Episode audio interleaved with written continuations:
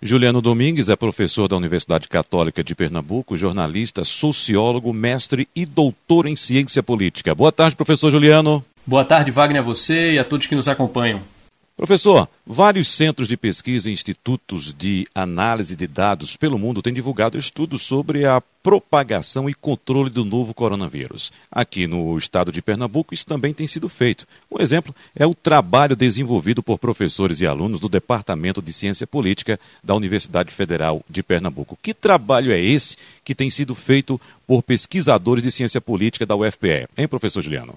Pois é, Wagner. Quando a gente leva em conta os dados que foram apresentados pelo prefeito Geraldo Júlio em pronunciamento hoje, a gente observa né, em números o quanto é difícil convencer as pessoas a ficarem em casa. Das 600 mil pessoas, segundo a Prefeitura do Recife, que passaram a cumprir o isolamento social, 120 mil deixaram suas casas, ou seja, desrespeitaram a recomendação. É claro que tem pessoas que precisam sim sair de casa, a exemplo dos profissionais de saúde, profissionais é, de atividades essenciais.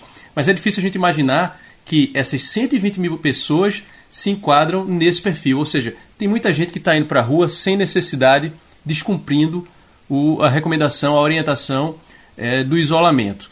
Na semana passada, uma pesquisa divulgada pela, pelo Instituto Datafolha havia apontado que 76% dos brasileiros acreditam que ficar em casa é a medida mais importante nesse momento para impedir a disseminação do vírus. Mas aí o índice de isolamento social, que é medido por uma tecnologia de geolocalização, né, é, nos moldes dessa que a Prefeitura do Recife tem utilizado, apontou que apenas 57% dos brasileiros está em isolamento. Ou seja, o que é que isso quer dizer? Que há uma distância entre aquilo que as pessoas afirmam numa pesquisa de opinião, ou seja, elas dizem concordar com o isolamento, mas acabam não fazendo isso na prática. É, é aquele famoso adágio né, popular: faça o que eu digo, não faça o que eu faço. E aí, quando a gente tem um cenário desse tipo, ou seja, uma política é, do distanciamento social recomendada pelas autoridades e implementada pelos governos e o não cumprimento de parte da população, né, no que diz respeito a essas recomendações, a essas orientações, a gente tem um caso exemplar do chamado problema de ação coletiva. É, e, e, em problemas de ação coletiva a gente observa justamente isso, agentes sociais que se dividem entre aqueles que cooperam para um bem comum e os que não cooperam.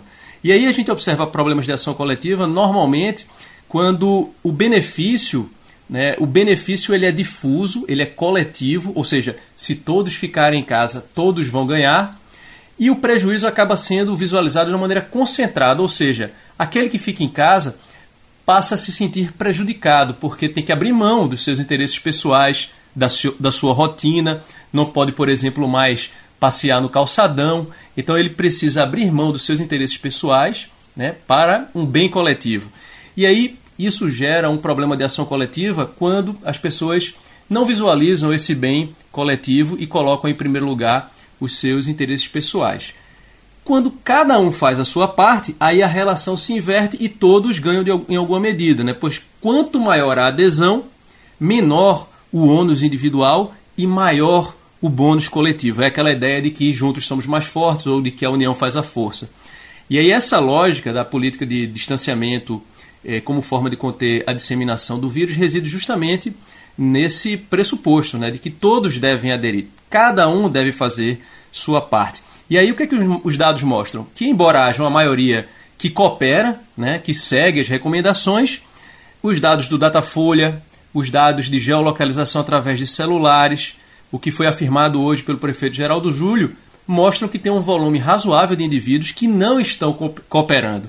E isso pode comprometer a política pública como um todo, essa política pública de controle da disseminação através do distanciamento. E aí, é, Wagner, tem um incentivo que pode ser bastante perverso para levar a mudança de comportamento, né? Poxa, essas pessoas não cumprem por quê? O que é que pode fazer com que elas mudem, né? Ou se conscientizem? E aí, o incentivo pode ser perverso porque a chance disso ocorrer, ou seja, a chance dessas pessoas que não estão aderindo ao isolamento passarem a aderir, a chance disso ocorrer aumenta na medida em que essas pessoas começam a perceber mais claramente o prejuízo da não cooperação ou então o benefício da colaboração. Né? Isso porque quando elas não cumprem o isolamento, elas colocam em risco a eficácia da política de controle adotada E aí potencialmente aumenta o número de infectados e mortos. E aí eles próprios, esses que não cumprem o isolamento, se aproximam é, do vírus, quer dizer, eles se tornam mais expostos aos ao vírus. Não somente essa pessoa, mas também seus amigos e familiares. E aí aquela velha história, é, Wagner, é, o vírus ele começa a bater na porta dessas pessoas que não estão aderindo né, é, por vontade própria, mais das vezes nem é por necessidade, mas sim por uma escolha deliberada de não cumprir a determinação das autoridades, e aí elas podem se tornar a próxima vítima ou então parente, e aí isso aumenta a chance dessa pessoa mudar de comportamento, infelizmente através de uma lógica bastante perversa. Professor, enquanto as projeções sobre o novo coronavírus não são nada animadores, apoiadores do presidente Jair Bolsonaro e o próprio presidente participaram ontem de atos pelo país que pediam intervenção militar, fechamento do Congresso e do Supremo Tribunal Federal. Como interpretar esse episódio, professor, que contou com a participação, inclusive, do próprio presidente da República? Isso tende sim, Wagner, a influenciar o comportamento da população a gente não sabe ao certo em que medida, porque qualquer tentativa de mensurar essa influência seria um tanto complicado, mas o que a gente observa é que, em linhas gerais, o discurso e a atitude dos líderes políticos, seja ele o ministro da Saúde, seja ele o presidente da República, tende sim a influenciar o comportamento das pessoas. Então, não é surpreendente se a gente observar não deve ser surpreendente se a gente observar um, um aumento do descumprimento do isolamento social após, por exemplo, um comportamento do presidente da República não cumprindo o isolamento social. A partir do momento em que um líder, né, no nível do presidente da República, toma uma atitude dessa e essa imagem ela circula, sobretudo através das redes sociais digitais, num ambiente de desconfiança em relação é, às, às, às instituições de uma maneira geral, às autoridades sanitárias, isso pode sim influenciar o comportamento da população, infelizmente. Daí a gente observa esse embate, que envolve questões políticas sim, mas a gente observa esse embate no que diz respeito ao discurso, né, de, em estratégia de comportamento entre o ministro da Saúde e o presidente da República.